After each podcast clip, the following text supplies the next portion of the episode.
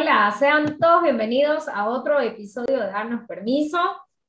Hoy hablaremos de Enneagrama, una técnica de autoconocimiento espectacular que he tenido la dicha de eh, empezar a conocer porque la verdad que sabía poco o nada de Enneagrama antes. Y Melissa, que nuestra invitada, nos ha dado un recorrido espectacular por los nueve eneatipos que podemos tener o identificarnos y poder identificar el dominante sería lo más genial que nos pueda pasar en nuestra vida. Eh, y bueno, te, te damos la invitación que escuches el episodio completo para que puedas, eh, no sé, echarte una mirada para adentro y, y, ver cuál sería tu eneatipo dominante, ¿no? ¿Cómo te fue, Gail, en esta entrevista? Yo estoy fascinada con, con, esta herramienta. Mi curiosidad está a mil por querer profundizar más.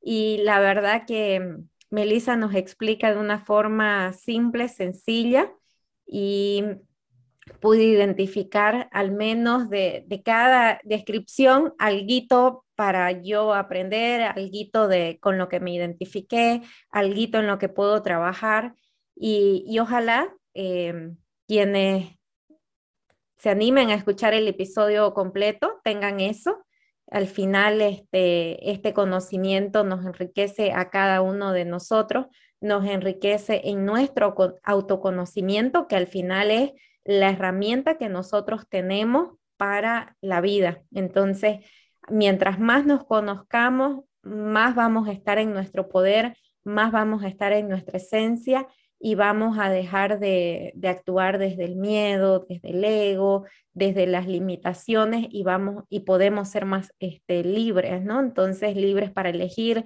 libres para decidir cómo queremos vivir. Así que esta herramienta está genial.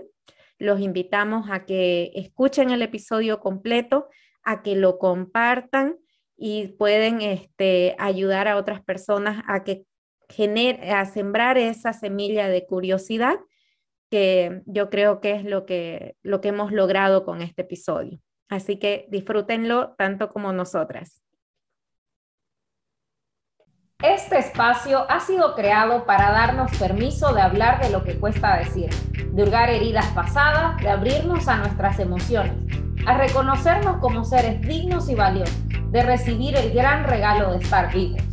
En este podcast encontrarás respuestas o aún mejor, más preguntas para llegar a tu verdad. Creamos este podcast donde encontrarás conversaciones honestas, profundas e incómodas. Entrevistaremos amigos, profesionales, personas que tienen historias increíbles para contarnos y aprenderemos juntos con ellos.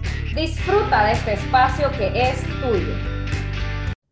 Bueno, y para hablar de este tema hemos invitado a Melissa Santillo. Ella es psicóloga cognitivo-conductual, terapeuta gestal y transpersonal, diplomada en inteligencia emocional, coach y facilitadora de Enneagrama, y ella te acompaña a profundizar en tu autoconocimiento utilizando el Enneagrama. Bienvenida, Melissa. Muchas gracias, Estela. Muchas gracias, Gail. Gracias, Melissa, por eh, regalarnos tu tiempo, tu sabiduría, tu conocimiento en este, en este episodio. Eh, personalmente estoy feliz de hablar del enagrama, sabiendo que una de las personas que lo desarrolló es un chamán místico y científico boliviano. Nosotras somos bolivianas, entonces ahí quería resaltarlo porque de Bolivia se escucha muy poco y saber de que eh, una persona de, acá ha promovido esta herramienta que, sabemos que ayuda, que ayuda muchísimo justamente en el desarrollo de, la personalidad. Así que ya para entrar en materia, si nos puedes comentar cómo funciona y, de, y qué me puede aportar el Enneagrama. El Enneagrama es un sistema milenario que está explicado a través de una figura que es un símbolo que se considera sagrado por ciertas eh, cualidades y características que tiene, y se considera sagrado porque sirve el símbolo, la disposición numérica del símbolo que luego se, se establece para explicar todo lo que ocurre y todos los procesos que ocurren en el universo.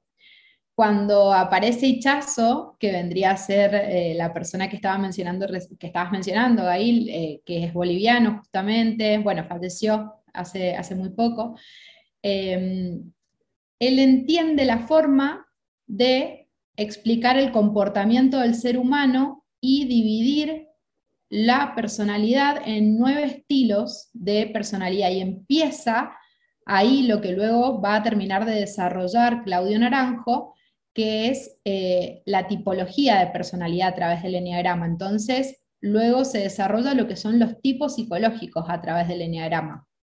Y justamente el enneagrama describe nueve perfiles psicológicos de personalidad que todos tenemos uno dominante y que no solo queda en describir cuál es nuestro perfil de personalidad, sino que es un sistema de autoconocimiento para descubrirlo y un sistema que te invita a la evolución y a la transformación, porque el mismo símbolo te indica cuál es el trabajo que hay que hacer, qué aspectos de tu personalidad hay que poner eh, luz para sacarlos de la oscuridad, digamos, de la oscuridad que vendría a ser el automatismo, el piloto automático, la neurosis, lo que ocurre cuando estamos a la defensiva. Y el enneagrama viene también a decirnos qué aspectos trabajar específicamente según nuestro perfil de personalidad para poder evolucionar.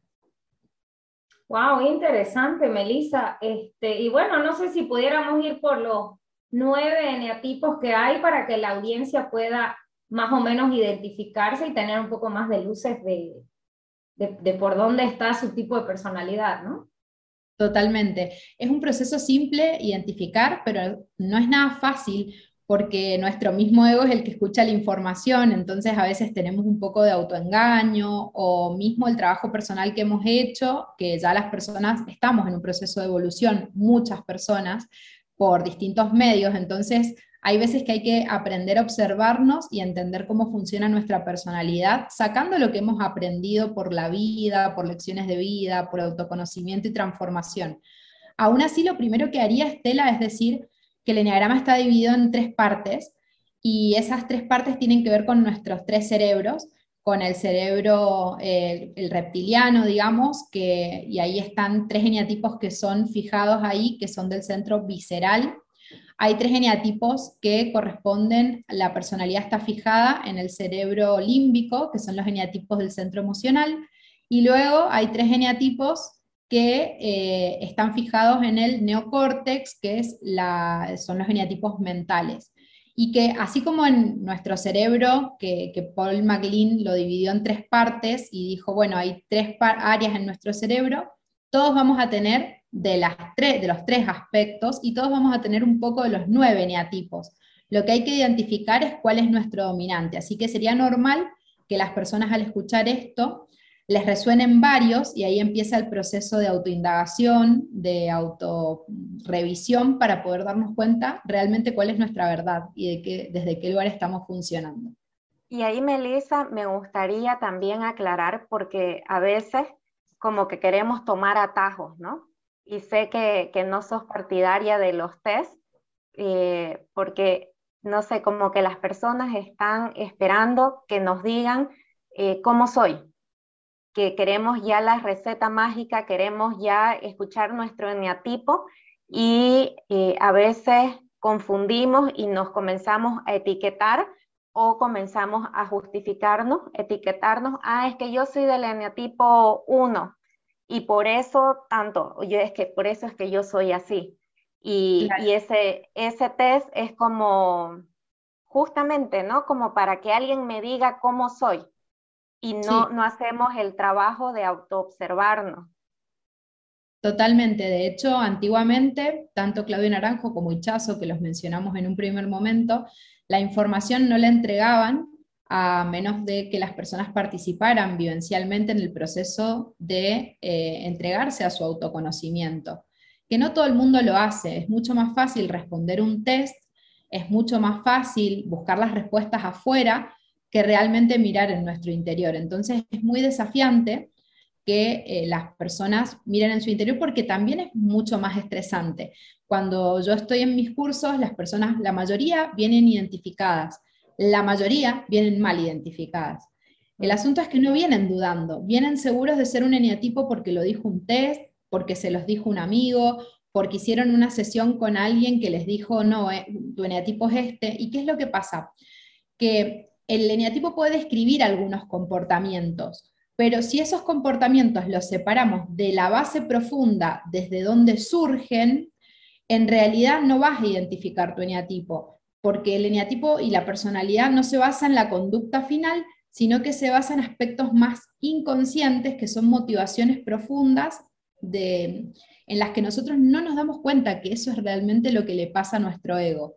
Si vemos la conducta final y podemos tener una lógica de decir, no, yo hago esto por esto, o esto es lo correcto, o en realidad sí debería hacer las cosas, la gente debería ver el mundo igual que yo, ¿no? La personalidad a veces hace eso, los demás están equivocados, yo tengo la razón, yo lo estoy viendo bien.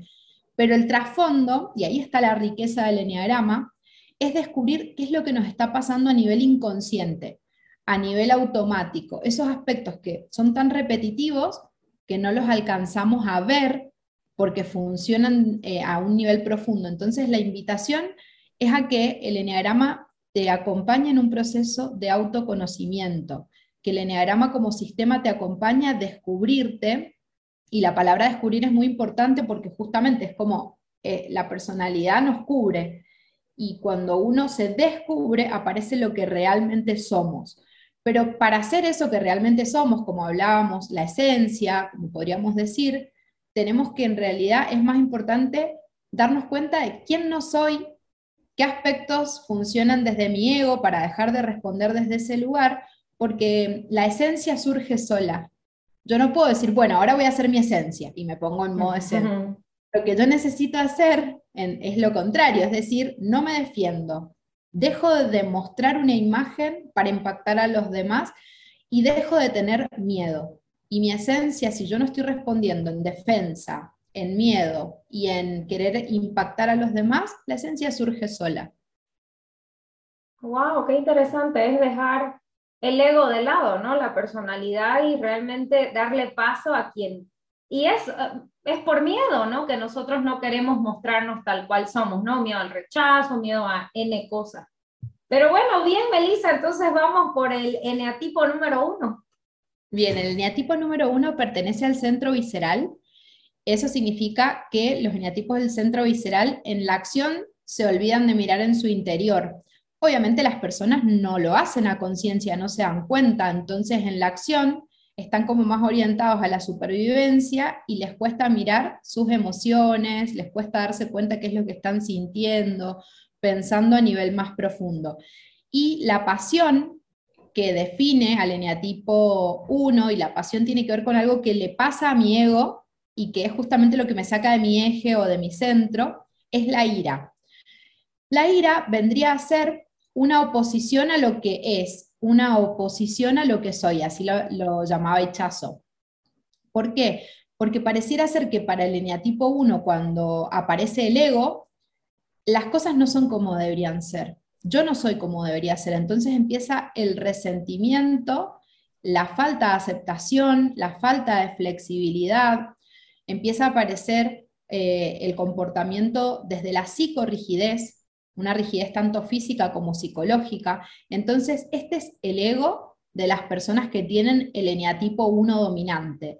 Y lo que el eneagrama, cuando esta persona eneatipo 1 descubre todo esto, lo que el eneagrama le invita a hacer es a trabajar en la aceptación, en la serenidad, que es la mayor virtud y el mayor don del eneatipo 1, en entender que todo es perfecto realmente como es. Y esto no es intelectual, porque uno puede decir, sí, realmente todo es perfecto, te puedes hacer un plotter en la pared o un tatuaje, pero el entender realmente espiritualmente que todo es perfecto es un estado de vibración y es un estado de conciencia. Entonces, el eneagrama te invita a descubrir en qué momentos estás respondiendo desde la ira, desde la oposición a la realidad, desde el resentimiento y la resistencia, para poder elevar el nivel de conciencia y ver la vida desde la virtud, que es la serenidad y la aceptación. Wow, qué interesante. Eh, bueno, ¿qué es el eneatipo 2 entonces? Bueno, el eneatipo 2 eh, pertenece al centro emocional. 2, 3 y 4 pertenecen al centro emocional Es decir, que las emociones bloquean a las personas que eh, pertenecen a este centro. Entonces, filtro el mundo desde lo emocional. Funciono eh, en relación a cómo me siento. Me importan mucho las relaciones, el conectar, la imagen que doy ante los, demás. Esto es un poco lo que le pasa a todos los emocionales. ¿Y cómo es el eneatipo 2? El eneatipo 2, la pasión, lo que le pasa al ego 2, es que tiene eh, orgullo. Y el orgullo vendría a ser una especie de superioridad emocional. Es una sensación de yo tengo muy buenas intenciones, yo soy una muy buena persona, yo tengo tanto para dar, yo siempre estoy, eh, yo siempre doy, yo que siempre aporto a los demás. Entonces ese ego que tiene esa, ese autodiálogo en algún momento va a decir, ¿por qué los demás no son como yo? ¿Por qué los demás no piensan en mí como yo pienso en ellos? Porque yo sí soy la persona que soy incondicional y amo a los demás mucho más de lo, de lo que ellos me aman a mí. En el fondo lo que está buscando el eneatipo 2 es conectar, es sentirse amado, imprescindible, importante para los demás desde su ego. Por supuesto, cuando buscamos algo afuera, nos desconectamos de eso adentro. Entonces el eneatipo 2, el eneagrama, le viene a enseñar que tiene que mirar en su interior, que tiene que aprender a amarse a sí mismo, que no puede darle a los demás lo que no se da a sí mismo. Wow, es como que busca lo que no tiene, ¿no? O quiere lo que no tiene. Tal cual, que en realidad a veces en nuestra personalidad buscamos afuera lo que somos adentro, pero como lo buscamos afuera, nos desconectamos de lo que somos y ahí es donde perdemos el contacto con la esencia, porque en realidad yo soy amor, podríamos decir, ¿no? Cualquier persona. En la esencia, eh, la energía es el amor, y si mi personalidad aparece, pareciera que yo necesito ir a conectar con los demás y ser amado. Entonces, en realidad, estoy dejando de amar y de dar un amor verdadero para estar buscando ser importante para el otro porque no me estoy dando ese lugar a mí mismo. ¡Wow! Ay, no sé si, bueno, quiero escuchar el resto, pero se está perfilando demasiado por aquí. Este, Melissa, eh, y para el eneatipo 3, aquí tengo curiosidad porque en tu, en tu historia de, Instagram, donde eh, te, o sea, ¿quién es Melissa? Pones eneatipo 3 sexual. Sí. Y, por qué el, sexual? Ahorita nos vas a explicar el, el eneatipo 3, pero ahí yo me quedé con una interrogante gigante. Bueno, vamos a hacer un paréntesis para explicar el sexual porque encima es una palabra fuerte y que por ahí fuera de contexto las personas dicen, ¿cómo, cómo va a decir eso? Bueno, cuando el enneagrama explica la parte psicológica, eh, las personalidades se dividen en nueve, nueve perfiles, que son los nueve eneatipos. Cuando a eso le agregamos el instinto, que son los aspectos biológicos innatos que tiene una persona, se estudian tres instintos y esos tres instintos, que son el instinto de conservación, que es la búsqueda de la supervivencia y la seguridad, el instinto social, que es el instinto de eh, tribu, de decir cuál es mi lugar en el mundo, quién soy yo en relación a los demás, y luego está el instinto eh, sexual, que es el instinto de la búsqueda de intimidad, el instinto de la unión, el instinto de la búsqueda de relación de una forma más profunda. Cuando esto se combina con los eneatipos, pasan de ser 9 a ser 27, porque no es lo mismo como en mi caso, que mi instinto dominante es el sexual, eso es innato, a una persona que sea eneatipo 3 de instinto conservación o de instinto social. Entonces se perfila como mucho más eh, específicamente cuál va a ser la forma de manifestarse la personalidad según el instinto. Entonces el eneagrama es muy profundo porque en realidad se puede seguir indagando y descubriendo mucho más. Y como la parte instintiva es innata, inclusive hasta en los niños se puede ver cuál podría llegar a ser el instinto dominante. Así que bueno, ahora voy a hablar del 3, habiendo dicho un poco esto. El eneatipo 3 es la pasión, lo que le pasa, la pasión viene de pasivo, no es algo que me pasa de forma inconsciente. Yo no me doy cuenta de eso y, y si respondo un test no lo sé, entonces como estoy inconsciente de eso, no voy a hablar de eso en el test porque tengo que hacer un proceso para poder reconocer que eso es lo que verdaderamente me pasa. Bueno, la pasión en el 3 es la vanidad. La vanidad tiene que ver con enfocarse en la imagen. enfocarse en cómo va a ser visto y una gran necesidad de ser visto, bien visto por los demás, de impactar, ser admirado, ser reconocido. Eh, el eneatipo 3 empieza a darle mucha más importancia a la imagen y al marketing de sí mismo que a su propia persona de la cual se desconecta, porque en esta búsqueda, en su personalidad de brillar y de destacar, comienza a desconectarse de sí mismo, como nos pasa a todos cuando entramos en la personalidad. Entonces, ¿qué le viene a enseñar el enneagrama a las personas de eneatipo 3 dominante? Es justamente a eh, bajar esa necesidad de destacar, a conectarse con quienes son en realidad y a dejar de mostrar una imagen falsa de sí mismos, a entender que pueden ser amados por ser, que no necesitan hacer, tener logros, tener reconocimiento para ser importantes para los demás. ¿Todo bien? Sí, creo que se me colgó, se me congeló el, la pantalla. No, mentira, yo me congelé. Ajá, por eso. Buenísimo, bueno, vamos por el 4, entonces, eneatipo 4. Eneatipo 4, que también pertenece al centro emocional, lo que le pasa la pasión es la envidia. La envidia tiene mala prensa porque pareciera ser que la envidia incluye a un otro, pero en realidad, ¿qué vendría a ser la envidia en el eneagrama? Porque hay que entender cada palabra dentro de lo que significa en el sistema del eneagrama. La envidia es una añoranza, es una sensación de que algo me falta, es una sensación de vacío.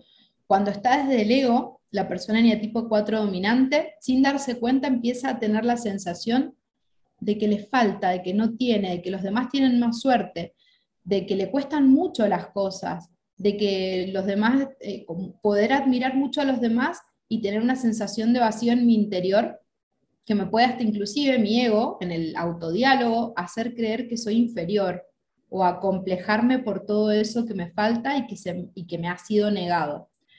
Es una sensación de falsa carencia de, estar muy conectado con el vacío. Eso tiene aspectos que las personas tipo 4, por consecuencia de eso, tienden muchísimo a la introspección, a la búsqueda personal, a quién soy yo, por qué soy así, qué es lo que me falta. Entonces, en todo lo que son terapias, cuando yo trabajaba como psicóloga en el consultorio, la mayoría de mis pacientes fueron en tipo 4. Ahora que doy cursos de autoconocimiento, Siempre la mayoría de los alumnos del curso son eneatipo 4. Yo puedo dar un curso de 100 personas y 55 60 son eneatipo 4, porque son personas que tienen muchísima búsqueda interior, tienen mucha tendencia a la introspección, a la profundidad. ¿Qué les viene a enseñar el eneagrama? Reconocer que esa falsa carencia es una ilusión, que es una distorsión, una forma distorsionada, reconocer, bendecir y agradecer todo lo que tienen, todo lo que son, y poder tener una ecuanimidad, que es un equilibrio, porque toda esa intensidad emocional que tiene el eneatipo 4, que experimenta muy, muy eh, intensamente sus emociones, lo lleva a vivir en una inestabilidad, en una montaña rusa emocional. De pronto está feliz y luego está llorando y luego se ríe de que lloró y luego toma un aprendizaje de todo eso. Entonces vive como en una gran montaña rusa emocional y el eneagrama lo viene a acompañar al eneatipo 4 a aprender a ser más ecuánime, más equilibrado. ¡Wow! No, no, no, ahora creo que soy el 4. Eh, eh, no, y, y qué, qué importante, o sea, que te muestre cuando estás en el ego y lo que viene a enseñarte. Y sí, definitivamente, como, de, como dijiste al comienzo, cada vez que vas describiendo, yo digo, tengo algo de esto, tengo algo de esto, porque ahí el reto está en cuál es el, dominante. Claro, a lo mejor eso que decís es muy importante, Gail, porque a lo mejor nosotros vamos a tener conductas, comportamientos y motivaciones un poco de todos, porque quién no quiere ser amado, quién en algún momento no ha querido destacar y se ha olvidado de, sí mismo, quién en algún momento no ha estado en oposición a la realidad y enojado porque las cosas no son como deberían ser pero cuando uno descubre su eneatipo dominante es una bocanada de aire decir, en verdad, esto es lo que me pasa y no me pasa solo a mí. Y no me, me puedo desidentificar de esto. O sea, no soy esto. Me puedo desidentificar porque identificar tu eneatipo es un proceso para luego poder desidentificarte de eso y dejar de funcionar desde la personalidad. Entonces, cada, cada cosa que uno va descubriendo es como ir sacando una capa de la cebolla y decir, sí, me pasa esto, pero ¿qué hay en el fondo? Y uno descubre algo más, y luego algo más, y hasta que aparece el eneatipo dominante ahí latiendo en el fondo oculto, ¿no? Que, parecía ser que no, que no lo habíamos visto del todo, ¿no? Que, no es tan fácil verlo a veces. Sí, me encanta porque, eh, como dice, ¿no? es, una, es, una, es un camino directamente de autoconocimiento. No hay otro camino que mirarnos a nosotros mismos y, y la respuesta está ahí adentro, ¿no? Y, y, poder tener el honor de descubrir nuestro eneatipo dominante va a ser como que muy, muy liberador, ¿no? Y luego de, de, identificarnos, des, ¿cuál es la palabra? Des es una palabra difícil. Desidentificarnos. Desidentificarnos. Gracias, Melissa. Claro, totalmente. clase de vocabulario. Eso que decís, Estela, lo de que es un honor identificarse, me parece que hay que recalcarlo porque cuando uno va a un terapeuta que te dice el eneatipo, cuando un amigo por querer ayudarte sin darse cuenta te dice el eneatipo, ya las personas se condicionan y muchas veces eh, eh, puede venir una información errada, pero ¿qué pasa? Si yo te digo, Estela, mira, yo te veo eneatipo 2, vos vas a ir a mirar el 2 y vas a ver muchas cosas de dos, porque como tenemos de todo y si yo te veo dos, es porque hay mucho de dos en Estela. Pero eso puede ser un gran condicionamiento para que luego no puedas ver lo que hay en el fondo. Y quizás yo me estoy equivocando porque te estoy mirando por fuera. La única que se puede mirar por dentro sos vos. Entonces, cuando las personas se guían por test o por lo que te dice alguien de afuera, la identificación está basada en conductas, que claro, uno las tiene porque se están viendo, pero se queda atrapado tanto en eso que le cuesta mirar el trasfondo. Por eso hay que tener el honor y respetar mucho el honor de que cada uno se identifique. Por eso yo en mis cursos no le digo el eneatipo a nadie. Cada persona se identifica y cuando uno se identifica cuadra todo, porque el eneagrama tiene alas, los dos eneatipos de al lado, tiene flechas, por ejemplo, el 4 y el 2 están conectados por flecha en el símbolo. Eso tiene un sentido, una explicación de movimiento, es una, estrategia de conducta. Entonces, hay muchísimo para observarse, para descubrir, para, entender de uno mismo en el proceso. Y lo más importante es la autoobservación. Qué lindo, una, una gentil invitación a toda la audiencia. Bueno, vamos por el eneatipo 5. Ahora en el eneatipo 5 se va a notar el cambio porque entramos en los eneatipos mentales. Eneatipo 5, 6, 7 pertenecen al centro mental.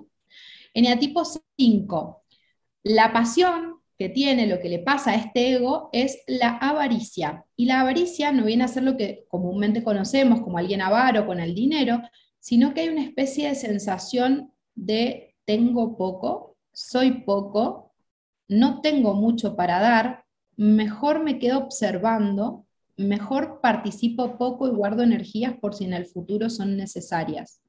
Entonces el eneatipo 5 se presenta como alguien más observador del mundo, se presenta como con la energía intelectual muy elevada, eh, muy enfocado y orientado al conocimiento, a la información, eh, a la observación, porque tiene esta dificultad de participar, de entregarse, de comprometerse, de mostrarse a nivel emocional. Entonces, donde hay un déficit, en algún lado hay algún exceso y donde tenemos un exceso, algo estamos perjudicando. Entonces, este exceso de intelecto que tiene el eneatipo 5 lo hace mostrarse muy frío, muy distante a nivel emocional.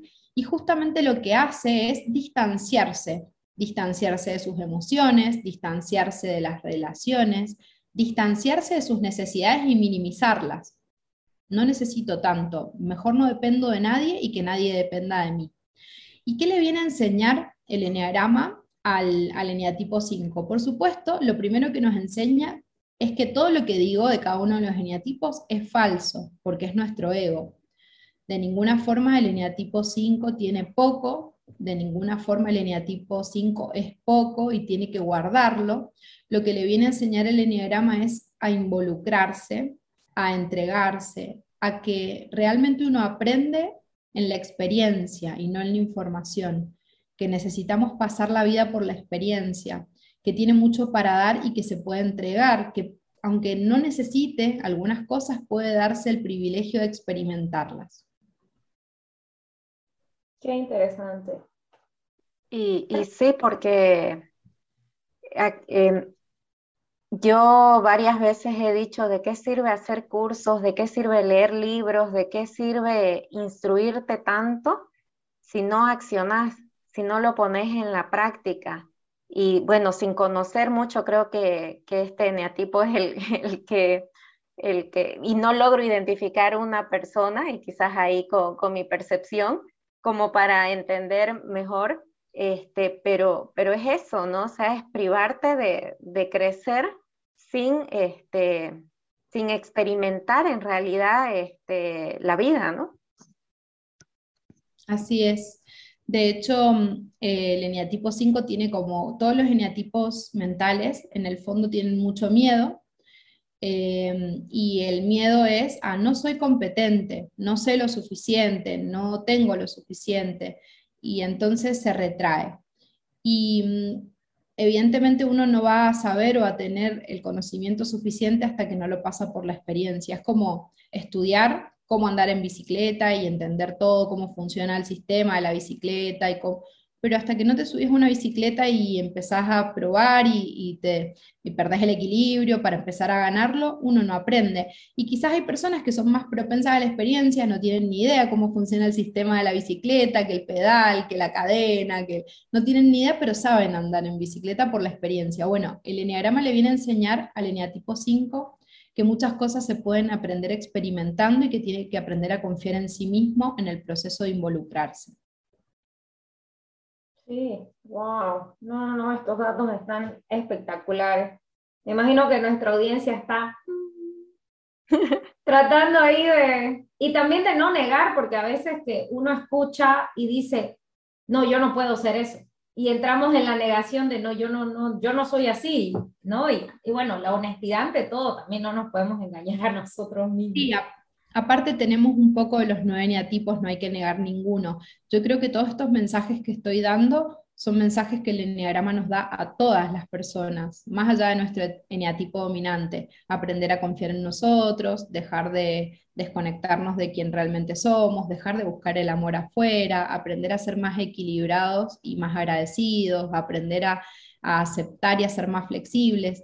Son mensajes que podemos implementar en nuestra vida. Por eso en mi cuenta yo fundé eh, lo que sería Enneagrama Integral como una idea de que somos el Enneagrama, de que no es solo un eneatipo, porque podemos aprender de los nueve, y bueno, descubriendo nuestra personalidad va a ser un impacto mucho más fuerte.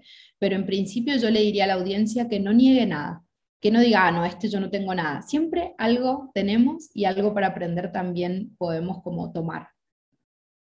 Sí. y otra cosa que, me gustó, escuché en uno de, tus directos que comentaste que hiciste cursos con personas que, que dictaban que son de diferentes geneatipos. Eso te permitió tener una visión integral del eneagrama, ¿no? Porque no deja de ser de que cada quien le carga su, su personalidad, su percepción, su trabajo, eh, para, para volver a la esencia y demás cosas, ¿no? Entonces, por más que, que no sea alguien que está dictando, tendría que en teoría ser neutral, le va a cargar este, su, su ego, su esencia y todo.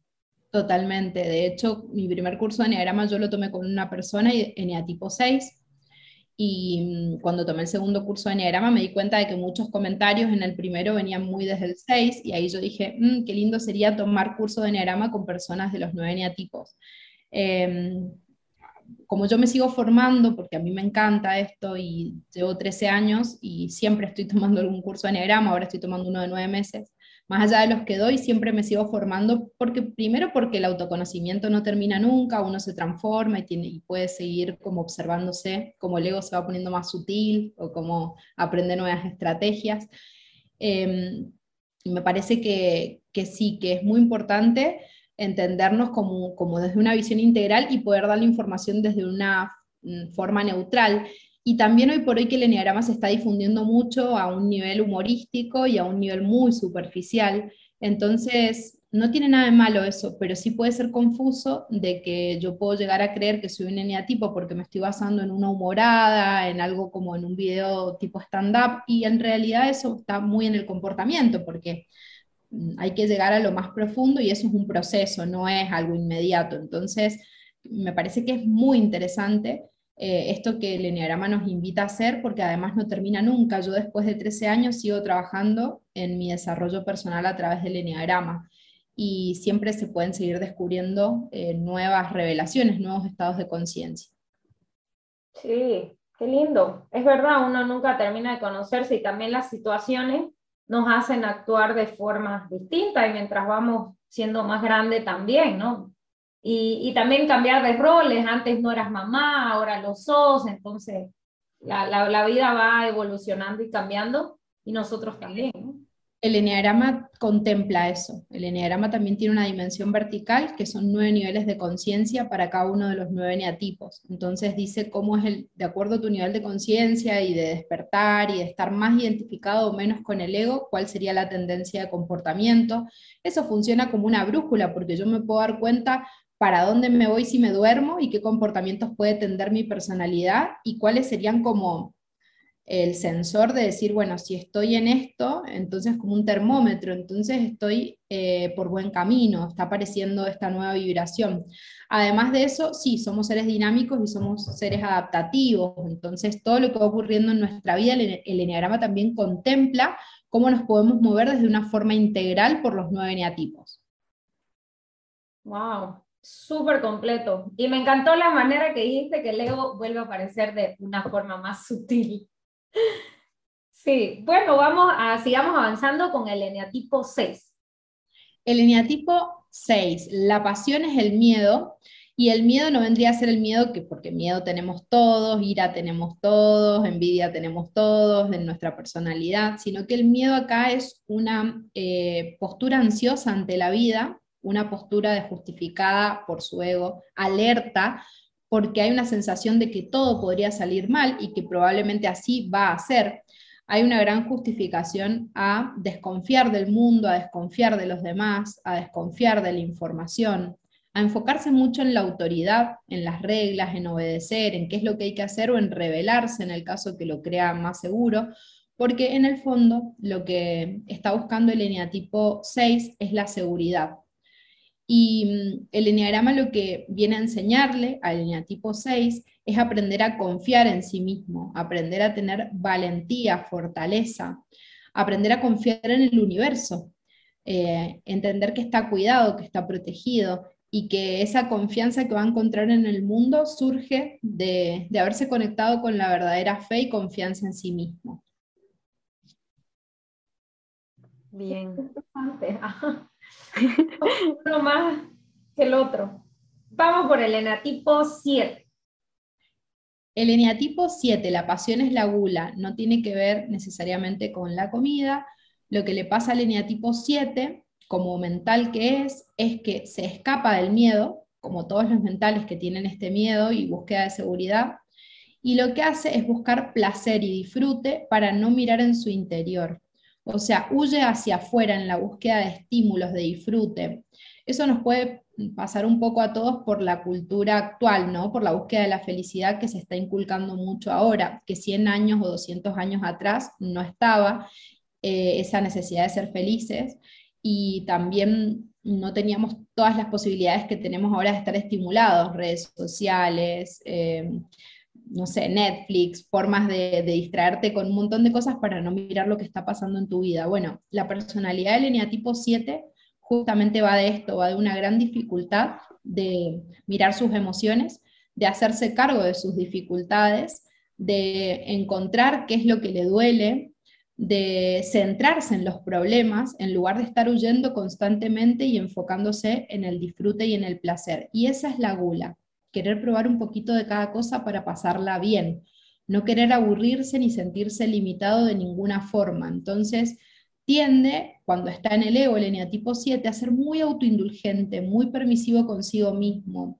muy de buscar el placer y de entender que los demás están para satisfacerlo y darle lo que quiere.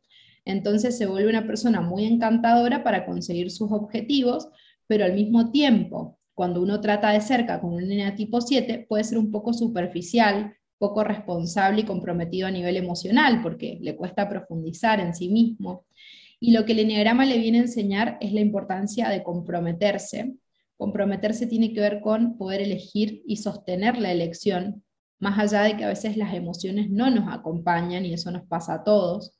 Uno a veces elige algo como un trabajo y hay días que uno tiene ganas y, un día, y hay días que no, y hay días que uno está motivado con su proyecto y hay días con los que no, y hay que aprender a sostener, y el eneatipo 7 tiene que aprender mucho de esto, de no dejarse llevar por el placer, sino poder permanecer más allá de sentirse aburrido, limitado, poder comprometerse y poder experimentar lo que sería su virtud, que es ser moderado, dejar la gula para poder ser moderado. ¿Y eso qué es? Aprender a estar presente sin querer irse a estar estimulado al futuro, a todo lo, que va a experimentar o va a vivir.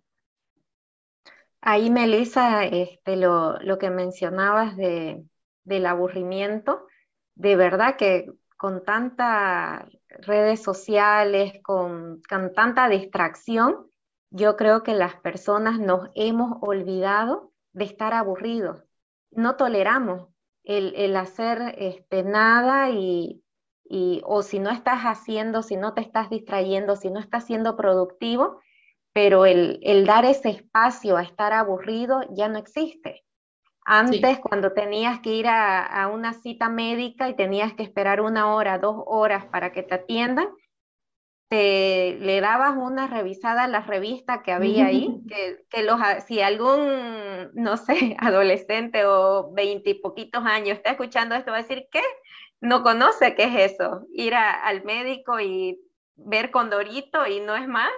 Este, y, de ahí a, ver qué, cuántos pajaritos vienen en la cabeza, ¿no? A contar y buscar cómo distraerte, pero estar aburrido ya como que se pasó, ya se perdió.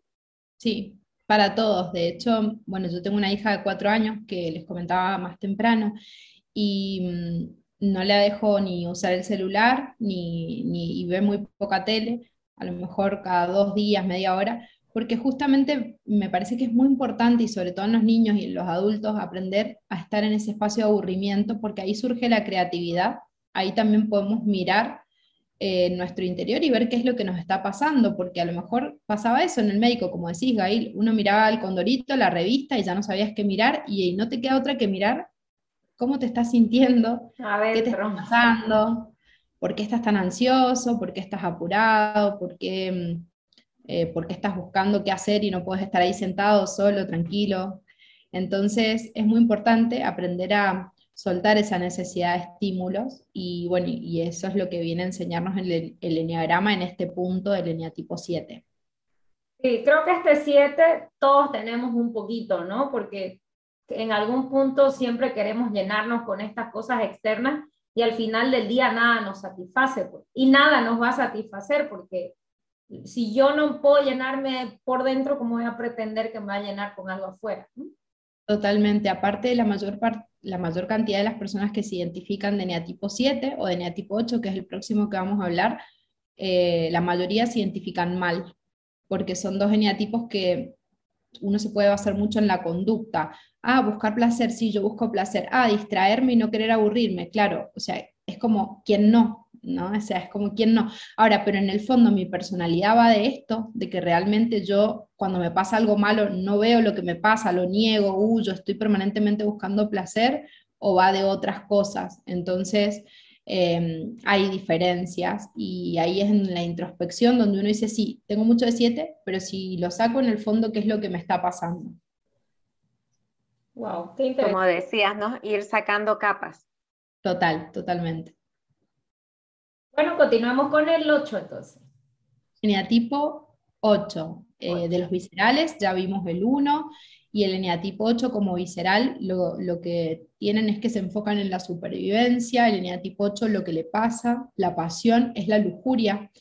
La lujuria no tiene que ver con lo sexual, aunque podría ser perfectamente, sino que la lujuria es una eh, intensa sed por los excesos, de vivir la vida de una forma con mucha intensidad, lo que para la mayoría de las personas podría ser muy intenso, muy excesivo, para el eneatipo 8 podría ser un estímulo perfectamente eh, soportable. Por eso el eneatipo 8 en esta lujuria busca tener poder, oculta la vulnerabilidad, busca ser poderoso, influir, eh, tomar sus propias decisiones. Es la sensación que tiene la personalidad 8 es yo puedo con todo y con todos.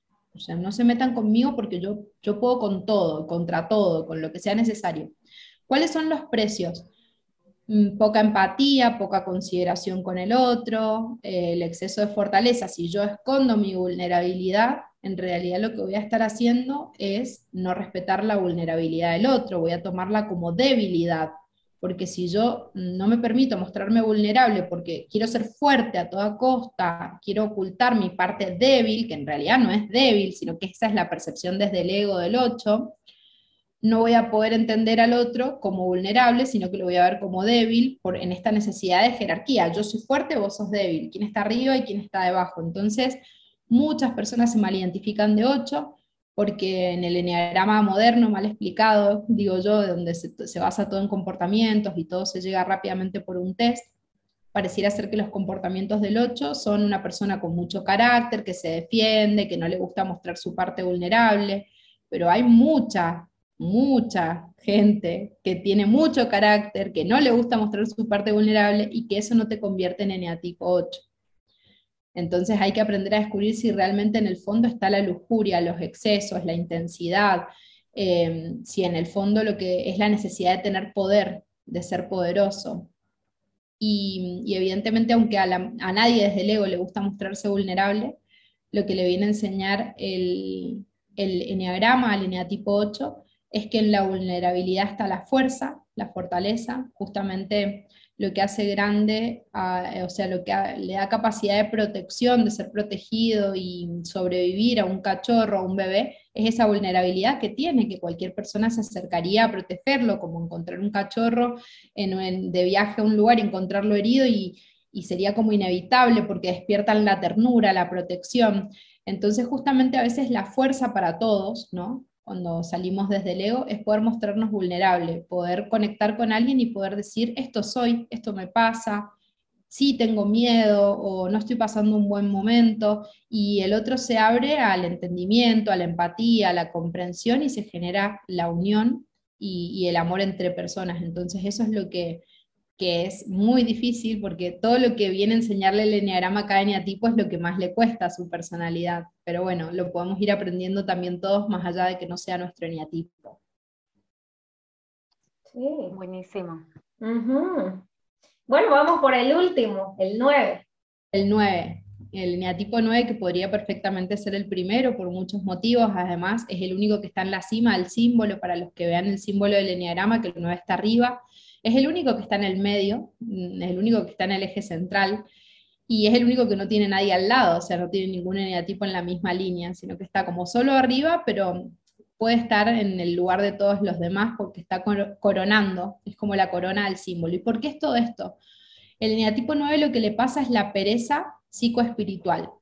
No necesariamente es pereza física, porque puede ser personas de mucha acción, lo que sí tiene es pereza de mirar en su interior, pereza de sí mismo, pereza de hacerse cargo de lo que le duele, lo que le molesta. Y eso le hace restarle importancia a lo que le ocurre, restarle importancia a lo que le molesta, y por consecuencia de eso se vuelve una persona extremadamente adaptable, extremadamente amable, fácil de tratar, tranquila, simple y relajada pero esos son rasgos que vienen como consecuencia del olvido de sí mismo. Entonces, no son cualidades del todo positivas, porque esa paz que a veces muestra es una paz tóxica, porque se está olvidando de mirar en su interior y se está adormeciendo para no reconocer qué es lo que realmente le pasa. Entonces, hay una gran sensación en las personas en tipo 9 de a mí me da igual, o por, mí está bien, no tengo problema con esto o con aquello, porque la pereza psicoespiritual se trata de eso, de una gran dificultad para decir qué me pasa y qué es lo que quiero. Y el enneagrama viene a enseñarle a poder despertar por eso sería el primer eneatipo. Por eso ahora que voy a dar este, este desafío voy a empezar por el 9, porque el despertar es lo primero para todos. A despertar y mirar en su interior, a reconocer sus talentos, a entender la importancia de compartirlos y entregarlos al mundo, a dejar de olvidarse de sí mismo, de adaptarse y de ser tan conformista, a aprender a decir lo que quiere siendo asertivo, a, aprender a, comunicarse y a en vez de evitar el conflicto, entender que a través del conflicto uno puede crecer, puede llegar a nuevos acuerdos, puede aprender de sí mismo y puede darse un mejor lugar en el mundo, en las relaciones, porque se puede comunicar y ser más asertivo. Entonces esto viene a enseñarle el lineagrama al lineatipo 9. Definitivamente cada eneatipo tiene algo que enseñarnos a todos, ¿no? Así es. Y, y me da curiosidad al, al, ser este, la característica que, que como de no, no buscar ayuda, no pedir ayuda. ¿Cuántas personas de, de eneatipo 9 llegan a tus cursos?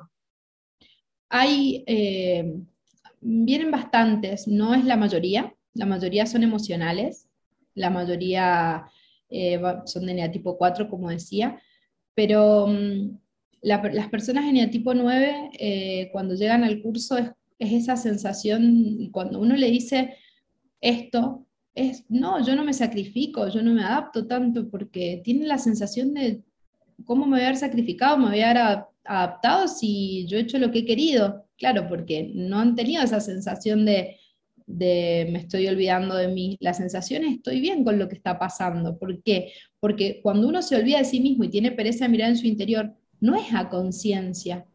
Yo no me doy cuenta de que tengo pereza de mí y que me estoy olvidando de mí. Mi ego cree que está todo bien y que mejor ni opinar y que no tengo nada importante para decir.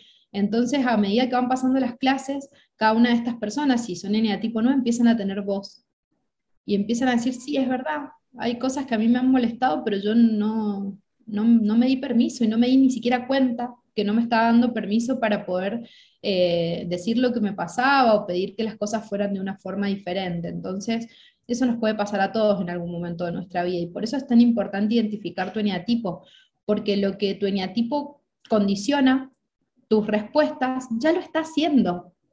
Lo sepas o no lo sepas.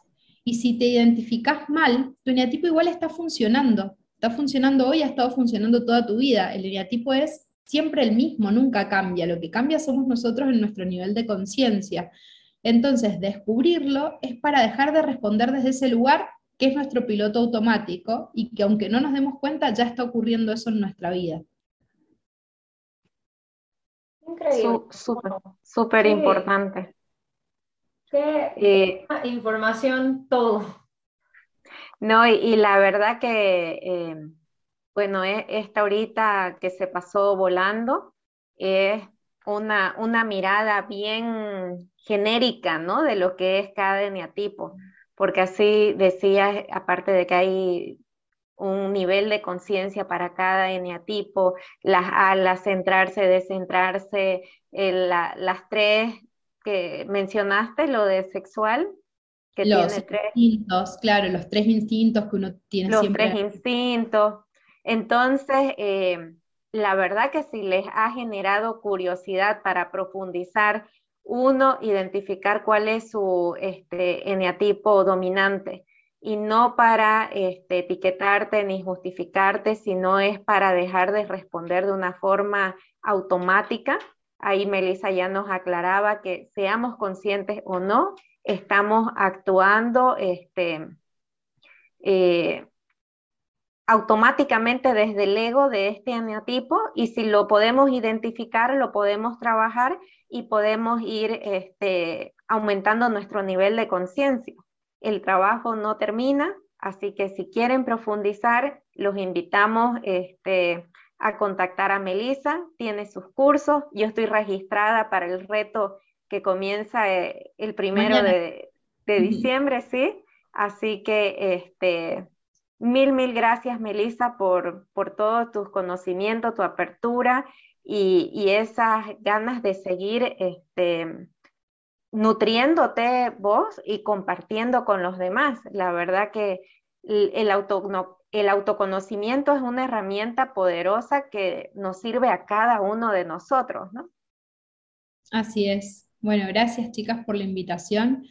Eh, me gusta siempre decir que el enneagrama llega a la vida de las personas en el momento justo, porque un sistema milenario de 3.000 o 5.000 años, no se sabe bien el origen, y de pronto uno no sabía que existía y por algo aparece enneagrama, ¿qué es esto? Y en algunos pica ¿no? esa, curiosidad, esa necesidad de profundizar, entonces si, si ha llegado a través de esta charla, a través de ustedes, que les agradezco, esta herramienta tan poderosa a nuevas personas que tienen interés de mirar en su interior, de despertar, de vivir mejor, de darse cuenta de qué es lo que está pasando, eh, cómo funciona su ego para poder dejar de responder desde ese lugar, bueno, bienvenido sea. Gracias, Melissa. Le vamos a dar el inicio a nuestro pequeño sectorcito de darnos permiso. Queremos hacerte dos preguntitas y la primera es, Melissa, ¿qué es la vida para vos? Bueno, para mí la vida es eh, una oportunidad de experimentar. Entiendo, alguna vez escuché una frase que me repito y que me hace mucho sentido, que somos seres espirituales experimentando eh, una vivencia física, experimentando las emociones, experimentando el cuerpo, experimentando la oportunidad de conectar con el otro, con las oportunidades que brinda el mundo. Creo que para mí en la pandemia, eh, a nivel personal, fue un gran despertar, más allá de que desde mis 15, 16 años hago muchos cursos y seminarios de autoconocimiento, que ahora los dicto, pero que en su momento los tomaba y que los sigo tomando.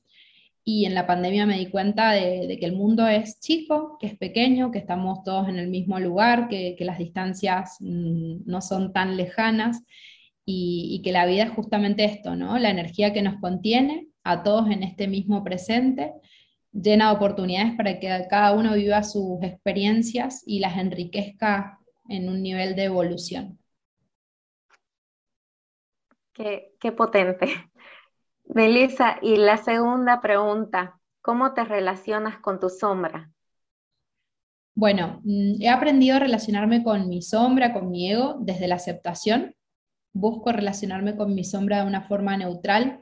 Enseño mucho en mis cursos esto, todas las personas salen de la niñez con un ego, no hay gente que no tenga ego, yo no conozco personas que no tengan ego, ni trato con personas que no tengan ego, y me parece que la personalidad nos defiende y nos defendió y nos trajo hasta aquí.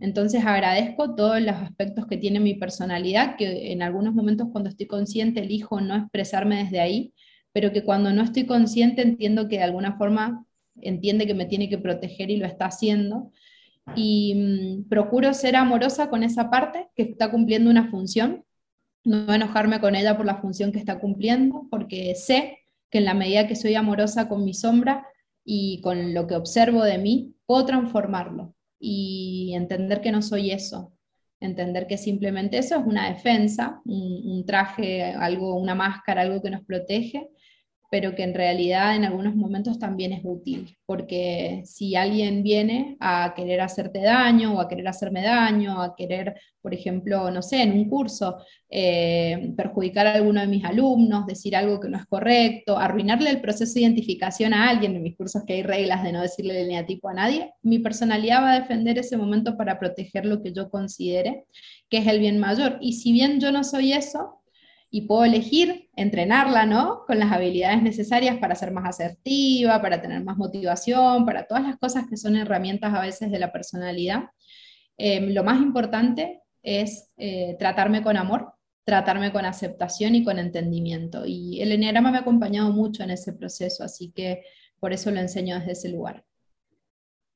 Wow, Melissa, qué bello, qué bello. Gracias por todo lo que nos has compartido el día de hoy. Invitamos a nuestra audiencia que sigan a Melissa, la encuentran en Instagram como enneagrama-integral y todos sus datos lo vamos a dejar en la descripción del episodio. Del episodio. Muchas gracias. Gracias, chicas. Gracias a todos. gracias. Chao, Adiós.